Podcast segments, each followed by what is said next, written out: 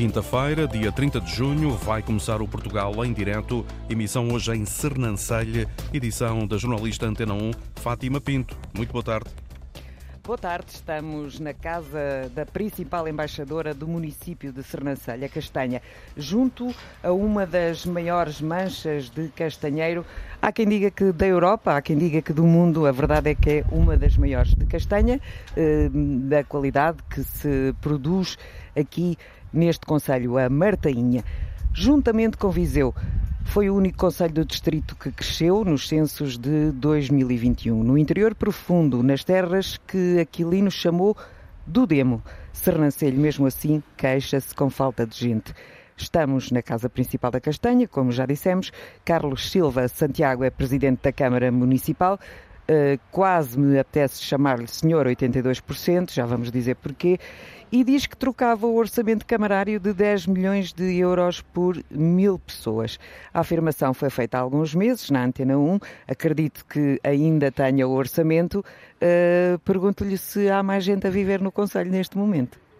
Muito boa tarde a todos. É um gosto enorme receber a Antena 1 aqui, como disse, na Terra da Castanha. Um gosto receber-vos e ajudarem-nos a vender um pouco daquilo que é o interior profundo de Portugal, nomeadamente Sernancelho, que todos os dias se honra de poder continuar a fazer parte do futuro de Portugal. É um facto que eh, hoje o despovoamento é uma, é, uma, é uma problemática não de Sernancelho, mas de um país inteiro, nomeadamente no interior. Isto tem sido um problema que nós temos tentado combater. A Sernancelha realmente é um facto que é um dos poucos casos, uma das raras exceções que aumentou a população, nós aumentamos 43 pessoas, é uhum. 40, mas é, fazemos uma festa todos os dias Parece com isso. irrisório, mas é. É verdade, mas, mas, mas faz diferença, uhum. faz diferença. E é natural que, que, que sentimos que é um, é um estímulo. Naturalmente, nós também vivemos um pouco daquilo que é o regresso da nossa imigração, uma aposta forte na nossa economia, nomeadamente na zona empresarial, e que tem trazido uh, mais gente, obviamente, uhum. a, a Sernancelho. Fazer este contraponto entre aquilo que vai acontecer, nomeadamente a população envelhecida, que vai, infelizmente, vai desaparecendo, e nós vamos tentando fazer este contraponto no sentido de conseguir manter que o Conselho de Sernancelho não vai crescer muito mais, porque não há gente para crescer uhum. muito mais, mas manter este equilíbrio, obviamente, bastante, bastante importante. Consegue perceber uh, porque é que essas 40 e tal pessoas vieram para cá? Foram as empresas? Eh, o que é que as trouxe? Eu não tenho dúvidas nenhumas que é não só as novas empresas, este novo espaço empresarial que criamos, que obrigou a trazer gente, mas também o regresso dos nossos imigrantes que encontram uh, em Sernancelho uma, uma, uma, uma boa possibilidade de largar o país onde ganharam dinheiro, onde fizeram a sua vida, mas porque Sernancelho criou condições excepcionais de habitabilidade, nós temos uma atividade cultural fantástica, desportiva, social, temos Cultural, feito esse trabalho muito forte e acho que para quem depois quer passar os restos da sua vida uh, uh, em Portugal, escolher Sernancelho, escolher a sua terra, porque tem condições, é esse o nosso principal objetivo, criar condições para que as pessoas venham, não só os que já foram nossos e que foram procurar lá fora a sua, a sua, o seu sucesso e o seu futuro, mas que hoje regressam porque lhe criamos as condições para eles poderem regressar e sentirem-se em casa numa terra que, apesar de ser um conselho pequeno, é um conselho moderno e que tem a ambição, obviamente, que o país tem de estar numa Europa evoluída e nós fazemos esse, esse exercício todos os dias. Se eu lhe perguntar o que é que falta em Sernancelho, o senhor vai me dizer gente, obviamente. Obviamente, quer dizer, nós pudéssemos ter, nós temos infraestruturas, aposta-se muito em infraestruturas eh, e podíamos eh, ter mais, mais gente, como disse, eu trocava o meu orçamento, repito, trocava o orçamento uh, por, por mil pessoas, porque acho que essa gente faz mais falta do que o dinheiro. Gente traz dinheiro, gente traz economia, gente traz dinâmica e não tenho dúvidas nenhumas que, se o disse, reafirmo novamente. E consegue captar o interesse dos empresários? Eh, eu sei que há algumas empresas, até algumas que deixaram outros locais onde estavam e vieram para aqui. Temos o exemplo daquela empresa francesa que penso que desistiu da Tunísia e veio se instalar em Sernancelho. Sim, exatamente há coisas... O que é que permitiu isso? O que é que... Porque geralmente as empresas escolhem os conselhos eh, com melhores acessibilidades, eh, mais perto dos grandes centros. Aqui aconteceu porquê? Acontece exatamente por isso, porque nós temos uma zona empresarial super moderna, recente, que já tem algumas empresas com, com algum músculo de dinâmica económica eh, e depois também não estamos assim estão em termos de dificuldade de, de, de, de, de rede viária. Uhum. É verdade que esta ligação a Viseu, a ligação a Lamego, é uma estrada que tem muito, muito, muito trânsito. Mas também temos aqui a autoestrada IP2, aqui a, a 20 km em Trancoso. Se, atendermos a que a principal entrada de Portugal é a fronteira de Vilar Formoso, nós estamos a 80 km de Vilar Formoso, estamos a 22 km de autoestrada que liga à principal estrada da Europa. E por isso... Isso vende, isso também vende. Tem que vender, nós temos que nos agarrar a tudo o que temos. Repare, quem diria, e também lhe disse isto aqui há uns tempos, que conselhos como Sernancelho teriam na castanha, que era o fruto, neste caso a batata das famílias mais desfavorecidas há uns bons anos atrás. Quem diria que ia ser a embaixadora de Sernancelho no mundo? Quem diria que a maçã em Moimenta da Beira ou em Carraseda de Anciães seria o ex-libris para que eles internacionalizassem? Quem diria que um simples produto agrícola fosse o que fosse? Por isso, os municípios do interior agarram-se a tudo o que é natural, é endógeno, mas de qualidade para poder estar no mercado. E isto é que nos vende. Uhum, e essa qualidade também com a intervenção uh, dos académicos, porque uh, há parcerias com a Universidade de Trás-os-Montes, penso que Sim, tivemos. também para melhorar e para levar as pessoas a produzir uma, não só mais, mas melhor, sobretudo. Sim, Sernancelho foi pioneiro nisso, fomos nós que desenvolvemos, estimulamos na altura uh, a UTAD a, a, desenvolver um projeto piloto em Sernancelho, que hoje se replica noutros, noutros municípios vizinhos, e bem, no sentido de juntarmos o senso comum comum com o conhecimento científico, porque nós temos que perceber que, é, que nós temos o nosso povo que gosta imenso da castanha, gosta do castanheiro, mas o castanheiro já tem outra forma de estar e de viver que não tinha também há uns anos atrás. Esta árvore sofreu muito com as alterações climáticas. Aquelas árvores uh, fortes, uh, uh, agrestes, que contemplavam um conjunto, como Aquilino lhe chamava, era uma cidade onde viviam muitos animais. Uhum. repare, hoje é uma árvore também mais frágil, porque as alterações climáticas têm criado aqui uma certa dificuldade e por isso é que é importante juntar o senso comum ao conhecimento científico, se queremos manter, digamos assim, a qualidade da castanha e ao mesmo tempo continuar a evoluir em termos de produção, porque como sabe, nós produzimos cerca de 3 milhões e meio, 3.500 toneladas, uh, uh, uh, 3 milhões e meio de, de toneladas por, por, por, por ano, 4, o que significa que nós podemos ter aqui cerca de de receita 4 milhões de euros num mês e meio. Não é a maior produção a castanha de Sernancelho. Nós somos uhum. fortes na produção de uva. 68% da produção do Terras do Demo, o famoso espumante Terras do Demo, é produzido no Conselho de Sernancelho, nomeadamente na freguesia de Ferreirim, e por isso nós não somos o maior produtor de castanha temos é uma castanha de qualidade que é muito valorizada e agarramos a isso também. Uhum. O senhor também é presidente da Comunidade Intermunicipal do Douro. Eh, é um acérrimo defensor da regionalização. É mais fácil combater a interioridade em conjunto? Eh, com, Eu não tenho assim? dúvidas nenhumas que desde o momento em que Sernancelho entrou para a Comunidade Intermunicipal do Douro, cresceu, sabe? Porque esta ideia de municípios, eh, cada um por si, a sua capelinha, isso tem os dias contados, não faz sentido.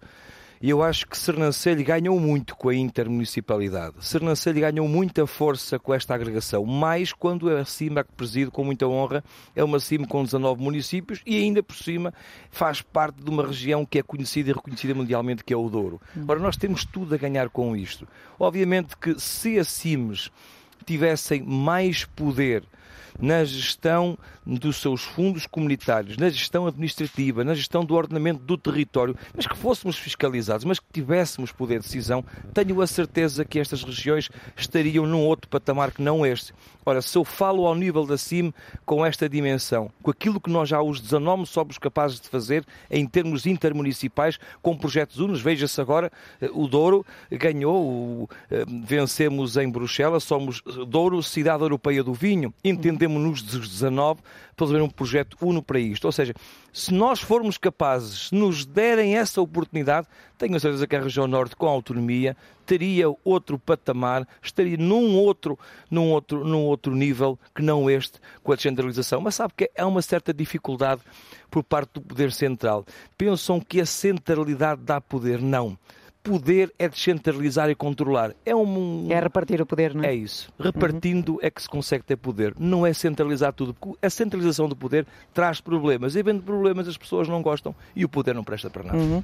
O senhor eh, diz que quando, quando discutem assuntos importantes na, na CIM, que a bandeira desta comunidade passa a ser o território. A política, os partidos ficam de lado, não é Sem dúvida. É essa... A política são as pessoas, não é? Sem dúvida. A política são as pessoas e as políticas têm que existir porque tem que haver organizações. Mas passam-se os momentos dos atos eleitorais. O nosso principal partido na minha unidade intermunicipal do Douro é, obviamente, o Douro. Não há discussão política do clube A, do clube B, do clube C há um entendimento, há discussão, há, há, há, vontades e são essas vontades consensualizadas que nós defendemos para o território. Nós não podemos estar à espera que os partidos façam alguma coisa por nós. Nós é que em conjunto temos que fazer com que os nossos partidos nos ajudem a desenvolver o nosso território. Esse é que é o principal objetivo. Já vamos voltar à conversa e vou já apresentar o nosso outro convidado, que é Domingos Nascimento, presidente da Associação Aldeias Humanitar. Vamos falar a seguir sobre um projeto inédito a nível nacional que está uh, no terreno, aqui nesta zona, mas para já. Uh, já dissemos que Sernancelho se queixa com a falta de gente. Ora, esta é certamente uma questão que não afeta o Santuário da Lapa, que recebe cerca de 300 mil pessoas por ano, uh, 300 mil peregrinos que se deslocam a este local. O Nuno Amaral foi conhecer e fazer uma espécie de visita guiada também para nos dar a conhecer melhor este santuário numa imensa ilha de granito, em Quintela, Sernancelho, este granito que Aquilino bem descreveu, chamou-lhe terras do Demo, a esta região, Sernancelho, Vila Nova de Paiva e Moimenta da Beira, este granito a florescer com eh, fragas imensas, onde, conta a lenda, eh, em 1490 e qualquer coisa, uma pastora de nome Joana Muda encontrou debaixo de uma fraga, debaixo de uma pedra, uma santa, uma imagem de uma santa. Ora, continua a lenda que eh, depois levou a menina a santa para casa e de um momento para o outro começou a falar. A história vai se prolongar por aí fora, até que em 1570 a Companhia de Jesus construiu esta capela, a Serra da Lapa. Ao lado eh, foi depois erguido um colégio, onde eh, Aquilino Ribeiro, menino e moço, que é aqui de Soutosa, a escassos quilómetros, também estudou. E a Capela da Lapa atrai milhares de pessoas todos os anos. Já vamos perceber essa pedra, onde só passa, essas duas fragas, aliás, onde só passa quem não tiver pecados. Eh, bom dia, Joaquim Dionísio, Sr. Padre Joaquim Dionísio é o reitor deste santuário. Em três palavras, antes de lhe pedir para entrarmos, eh, para quem nunca cá tenha vindo, como é que descreve este local? Como um santuário, isso significa fazer referência a esse lugar onde podemos encontrar e ser encontrados como um lugar de paragem, de silêncio, de oração, de um retemperar de forças e depois também um espaço onde descansar se torna possível. Concilia a, a, a Igreja Católica a devoção com a diversão, ou seja, é, é indiscutivelmente um dos pontos turísticos desta região, uh, contribui também uh, para a economia da região. Essa, essa ideia está também uh, na mente de quem gera todo este espaço? Sim, penso que está presente e tem sido visível ao longo dos tempos. Não é? Aliás, a ideia de que a Igreja não vê com bons olhos a diversão, acho que é uma ideia que tem de ser ultrapassada, porque ser cristão é viver a festa com Jesus Cristo, nosso Salvador. E por isso a festa é também constitutiva da nossa, da nossa vida, faz parte do dia a dia e tomáramos todos ter mais oportunidades para fazer a festa. E também para deixarem uh, algum dinheiro na região, que é uma coisa que preocupa Sim. os autarcas, por exemplo. por exemplo, aqui os nossos comerciantes, toda esta gente que aqui circunda o santuário, uh, com certeza que vê com, com bons olhos a vinda de tantos, uh, não apenas para visitarem o santuário, mas também para consumir e contribuírem para a economia local. Eu pedia-lhe se podíamos entrar no com santuário. Com certeza. E agora vai mostrar-me a réplica da imagem encontrada. Sim. Portanto, nós, eh, o santuário, eh, como já fez referência a essa origem, eh, continua fiel à, à construção que os jesuítas aqui deixaram. E o centro do santuário é precisamente esta gruta, né, debaixo desta grande Lapa, esta pedra enorme, onde a imagem foi encontrada pela pequena Joana e onde hoje se encontra uma imagem de roca de Nossa Senhora da Lapa, exposta à veneração de todos aqueles que aqui vêm. ao entrarmos uh, aqui de frente logo o altar do Menino Jesus, que foi o primeiro altar do santuário onde se celebrava a Eucaristia, e depois podemos entrar na gruta onde temos então o altar e a imagem de Nossa Senhora da Lapa. E acha que vamos passar os dois?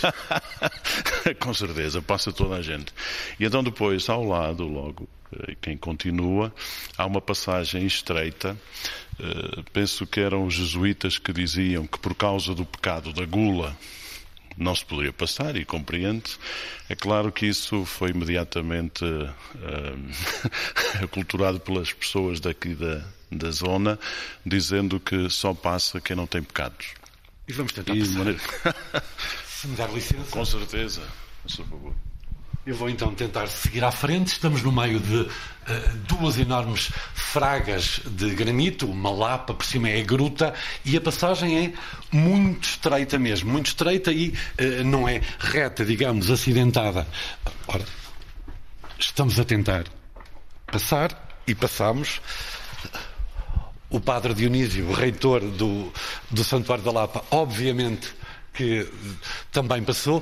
Eu agradeço eh, ao reitor Joaquim Dionísio, reitor do Santuário da Lapa, Quintela, Sernancelho, em plenas terras do Demo. Aliás, Aquilino bem cantou esta zona, esta região, Sernancelho, Vila Nova de Paiva, Moimenta da Beira, três conselhos que aproveitam este santuário para também se colocarem no mapa da rota turística ou religiosa. Gente sem pecados, portanto, passar na gruta do Santuário da Lapa, onde o Nuno, o Nuno Amaral nos deu este retrato. Em Sernancelho surgiu há alguns meses a primeira cuidadora comunitária do país, corre as aldeias do Conselho e dá amparo e companhia a quem vive sozinho ou isolado. É um projeto da Associação Aldeias Humanitar.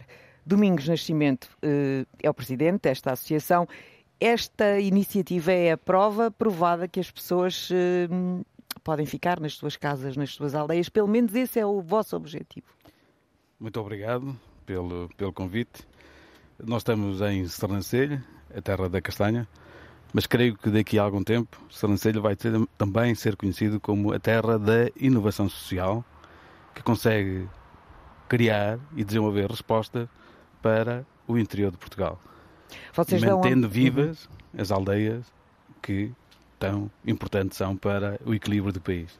Quando dizemos que vocês dão amparo social, é mesmo dar, não é vender amparo social. É mesmo dar. Digamos que é uma enorme felicidade eh, desenvolver este trabalho e promover a inovação junto das pessoas que, felizmente, continuam a querer viver com enorme felicidade nas nossas aldeias, aldeias essas que têm condições extraordinárias, mas que infelizmente, por força da desertificação do território, não deixaram de ficar com os serviços mínimos adequados para as pessoas viverem eh, de uma forma mais serena e, e, adequada. O que é que vocês fazem em concreto? O Aldeias Humanitar nasce eh, de um processo ligado à ciência e à técnica, que encontrou uh, em Serrancelha as condições adequadas para se desenvolver, ou seja, houve uma abertura, uma abertura enorme à inovação por parte do município e uh, tem sido a partir de Serrancelho que temos conseguido uh, desenvolver este, este trabalho. Aquilo que fazemos é apoiar as pessoas cuida, com a prestação de cuidados complementares, complementares aos que são prestados pelos centros de saúde, pelas instituições e pelos hospitais e, na, na, área social, também pelos municípios e pela Junta de Freguesia.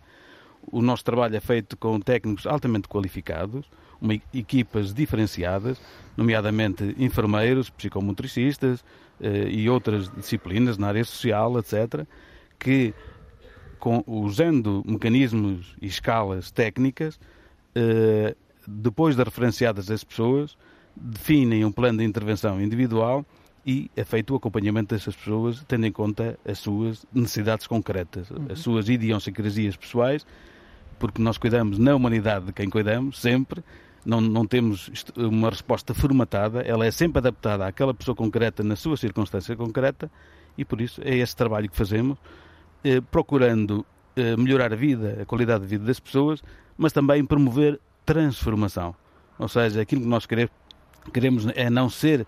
Nós não, o Aldeias Humanitar não quer ser uh, imprescindível. Uhum. Pelo contrário, o Aldeias Humanitar tem um grande objetivo, que é um dia deixar de existir. Uhum.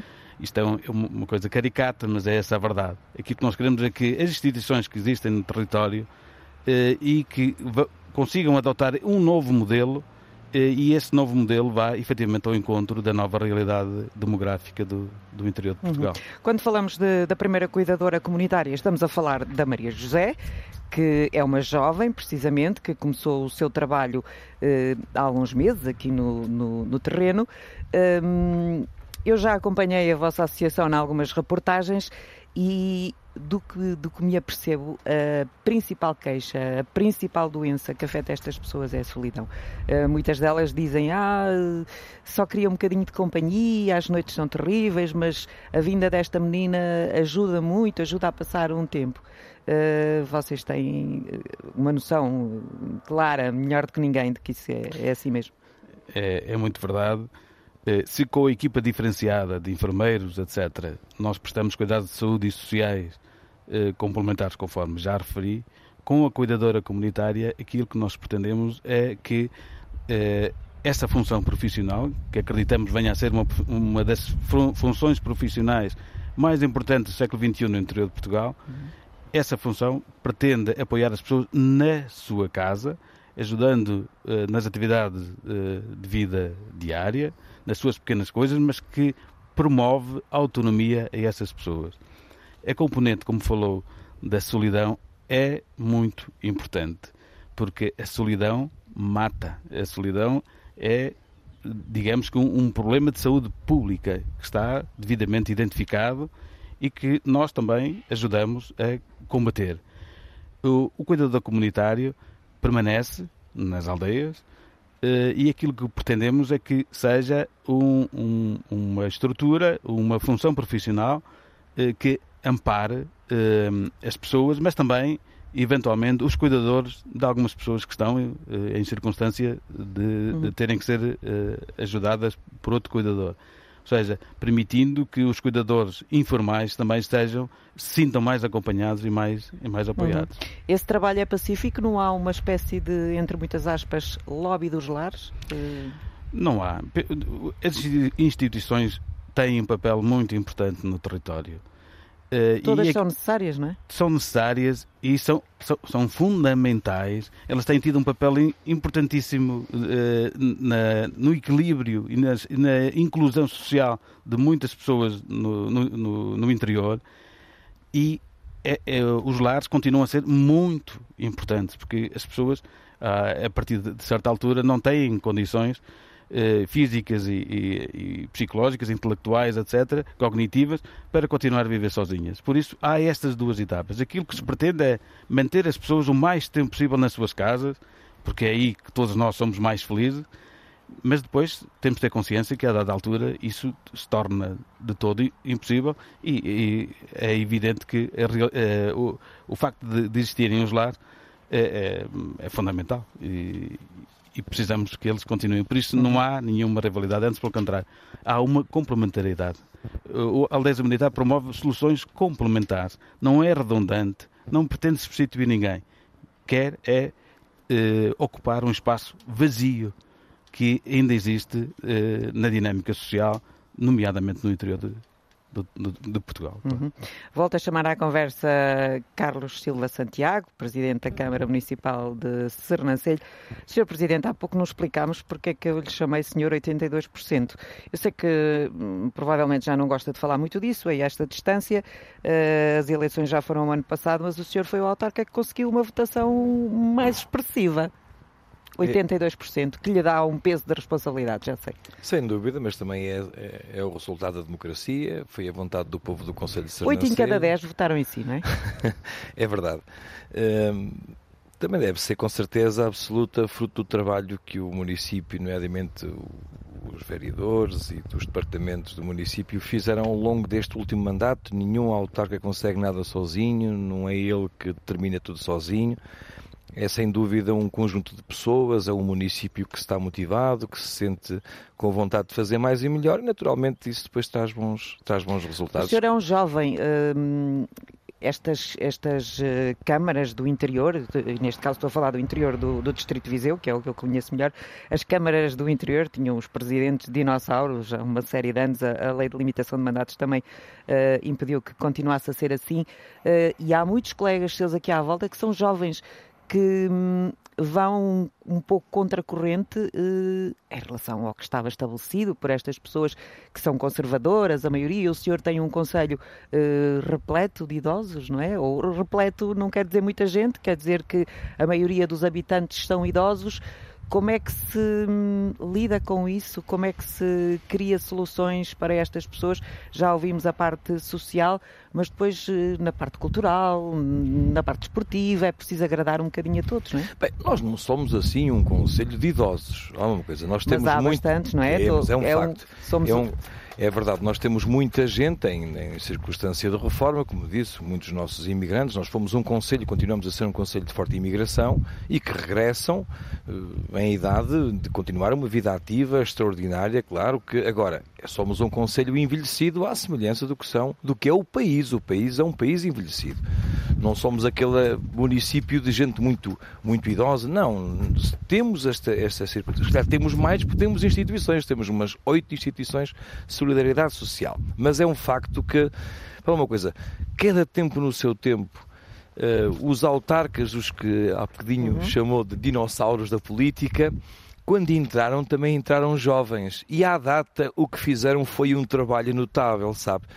Nós hoje, para podermos fazer o que estamos a fazer hoje, tivemos que ter alguém que naquele tempo fez algo diferente. Eu, para poder hoje avançar para um espaço empresarial, para termos hoje um pavilhão multiuso, atividades culturais, o meu só tenho que deixar saneamento básico concluído, água, e são bens essenciais que estão enterrados, que ninguém vê, que muitas vezes não dão valor, mas têm uma importância enorme para aquilo que nós hoje somos. Que eram os bens básicos, era o que era preciso era mais, em primeiro lugar, Exatamente. É? Mais do que tudo isso, foi feito esse trabalho, foi um trabalho trabalho notável que esses, que esses nossos autarcas fizeram no passado. alguns que retornam e com a sua experiência continuam a fazer com que esses territórios continuem a fazer a eh, dinâmica de futuro e façam parte do mapa de Portugal.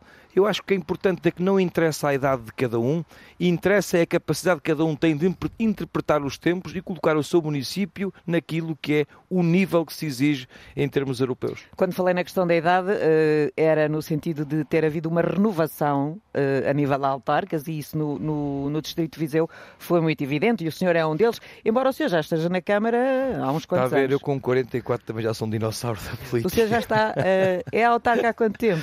Há muitos anos. Há muitos anos. Há muitos Era muito anos. jovem quando entrou para, Com 22 anos. para a Câmara Municipal de, de Sernancelho. Voltamos então à conversa com Domingos Nascimento.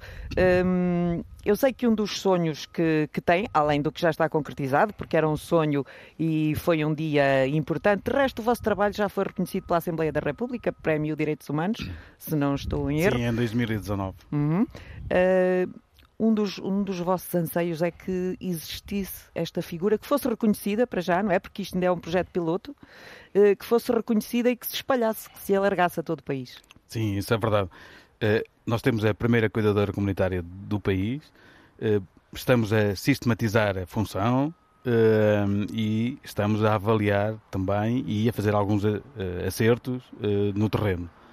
Acreditamos que o Governo Central vai olhar para esta resposta como a grande resposta, conforme disse há pouco, eh, para eh, manter vivas as aldeias eh, de Portugal.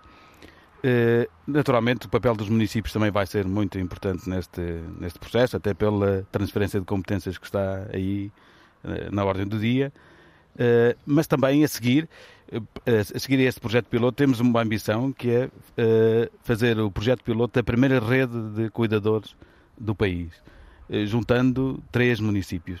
Uh, será brevemente apresentado. Sernancelho, Penedone e Tabuaço. Sem dúvida, teriam que ser uhum. esses municípios, a partir de Sernancelho, Penedone e Tabuaço, fazer o tal modelo de rede porque é o trabalho em rede e é o trabalho supramunicipal que se torna sustentável. Sem, sem essa escala, sem essa dimensão, qualquer resposta que seja criada para o futuro eh, não é viável.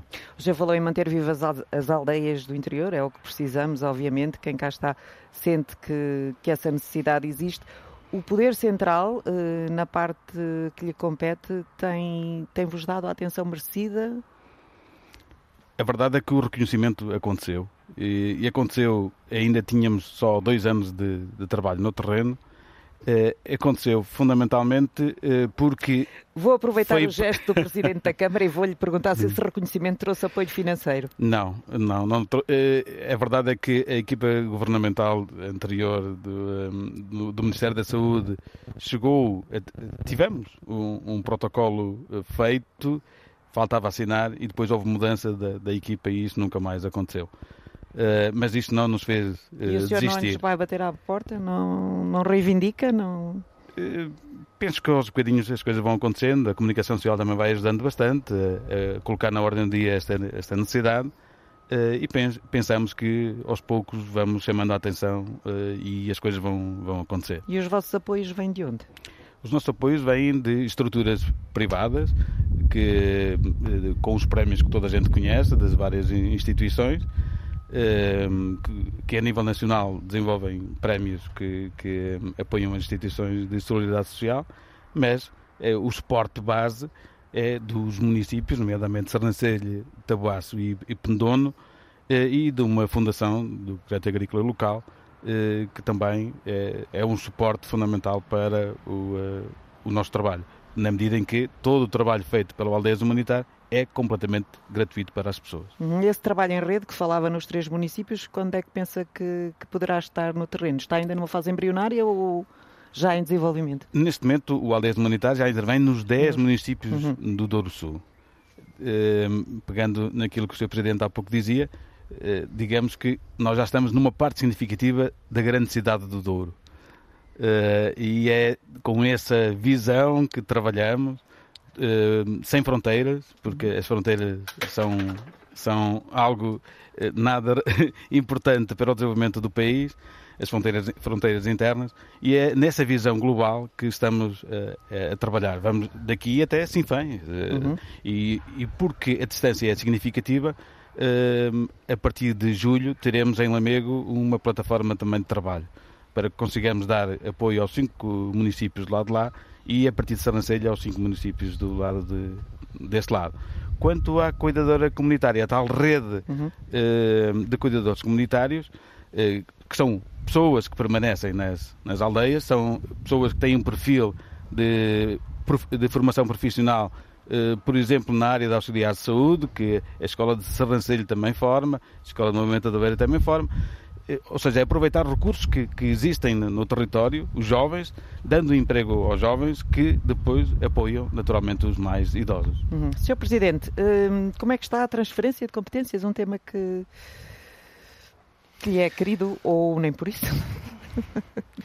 Sabe, eu tenho para mim, eu nestas coisas não tenho nenhum problema em dizer, nós vivemos num país do faz de conta é uma vergonha. Fazemos de conta que... Qualquer país que entre na comunidade europeia, o país que encontra, porque quem entra, entra, entra por baixo, o país que encontra é sempre Portugal. Nós vivemos neste ambiente há muitos anos, somos o país do faz de conta. Descentralizar, olha, veja-se o complexo e o problema que existe com a, a única descentralização de competências que me parece que tem algum impacto em termos de sociedade, a educação. É um problema enorme no país câmaras a saírem da Associação Nacional de Municípios, guerrilha completa, que é isto que o Governo promove.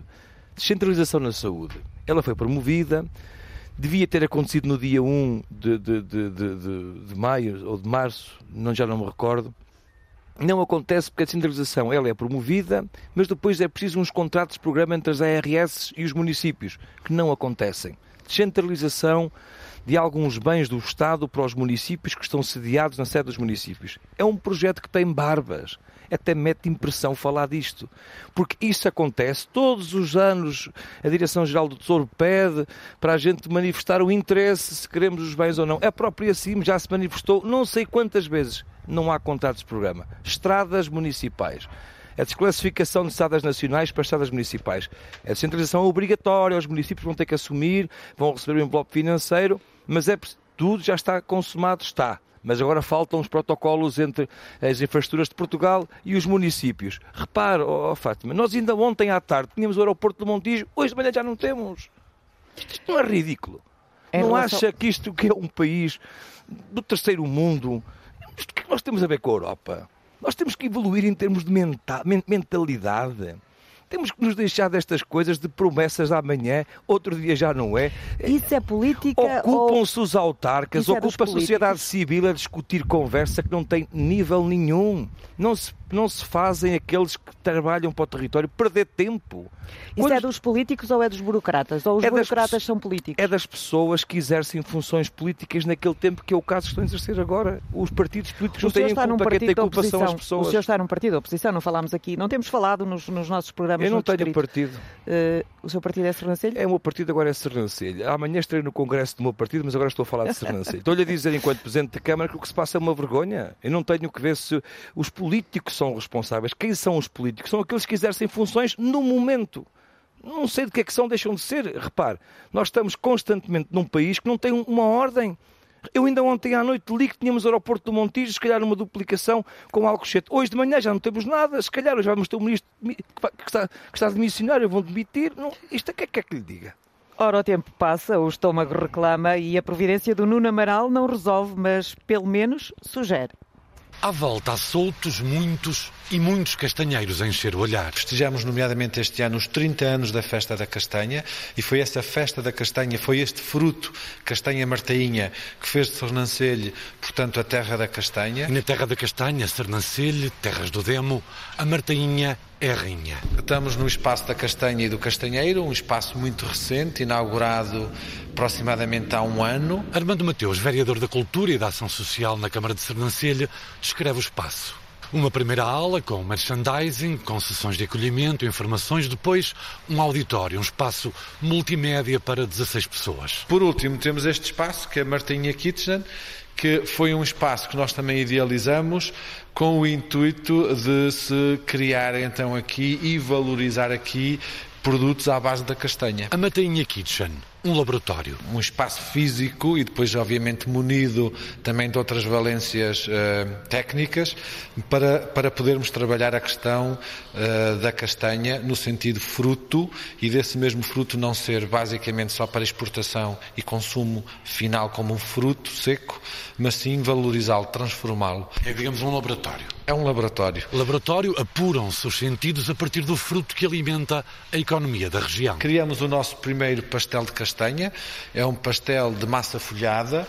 Foram feitas várias experiências, vários trabalhos. Depois esses trabalhos também foram, digamos que, colocados uh, até já uh, ao parecer de alguns chefes de cozinha, que também já vieram aqui este espaço desenvolver outros projetos. E há interessados em comercializar este pastel de castanha, explica o vereador Armando Mateus que aqui, no espaço da castanha, na Martainha Kitchen, reinventam-se receitas com base na castanha, lá está, e procuram-se empreendedores que levem os produtos ao mercado. Como pode ver, está aqui, acabado de sair do forno. Quentes ainda, diz Daniela Barranha, estudante e aqui investigadora, criadora de produtos à base de castanha. O que nós fazemos? Fazemos uma ligeira calda de açúcar com a, com a água da da castanha martainha, uh, adicionamos um bocadinho de um pau de canela e a raspa de uma aresta de limão, de, da casca de limão, deixamos uh, cozinhar, absorver um bocadinho do açúcar, 150 gramas de açúcar, uh, adicionamos a polpa ou um, a castanha ralada, portanto vai ao triturador, fica triturada, um, com seis ovos, não tem muito açúcar, é um pastel muito leve, não fica fica aqui com aquele, com aquela castanha, aquele sabor forte da castanha, porque depois também envolve no, numa base de massa folhada. Eh, e, portanto, depois é apresentado desta forma aqui, que se quiserem no verão vir cá experimentar o pastel de castanha na esplanada, com uma cerveja martainha também artesanal, eh, é, é o plano perfeito. Convite feito. Daniela Barranha não para, já encontrou uma parceria para comercializar o bombom de castanha. O bombom de castanha também foi uma parceria feita com, com a Maria Chocolate e, e nós fazemos, temos, portanto, a nossa imagem de marca e vendemos aqui os nossos bombons em, em latinhas, também com uma imagem parecida no mesmo design do pastel de castanha, para ser aqui uma conjugação eh, apelativa, ehm, e tem cerca de 9 a 10 bombons e são vendidos assim numa latinha. É um chocolate premium, obviamente, e é elaborado também com pasta de, de castanha. E há também bolachas e com o verão, que já está, a Martainha Kitchen vai lançar um gelado de castanha. Ora, e é precisamente no espaço da Castanha e do Castanheiro uh, onde estamos que o Nuno Amaral fez esta reportagem e provavelmente a seguir vamos provar esse pastel de castanha que está aqui à disposição de quem quiser vir a Sernancelho no verão ou no inverno, naturalmente. É um espaço recente que está logo à entrada da vila. Agradeço aos nossos convidados por terem estado aqui no Portugal em Direto. Foi o Portugal em Direto, precisamente, feito em Sernancelho, com produção de Lourdes Dias, assistência técnica de Edgar Barbosa, com a participação do jornalista Nuno Amaral. Amanhã vamos estar na Urgeiriça. Emissão conduzida pela jornalista Fátima Pinto, hoje nesta emissão especial desde Sernancelho, o Portugal em Direto. Consigo de segunda a sexta-feira, entre a uma e as duas.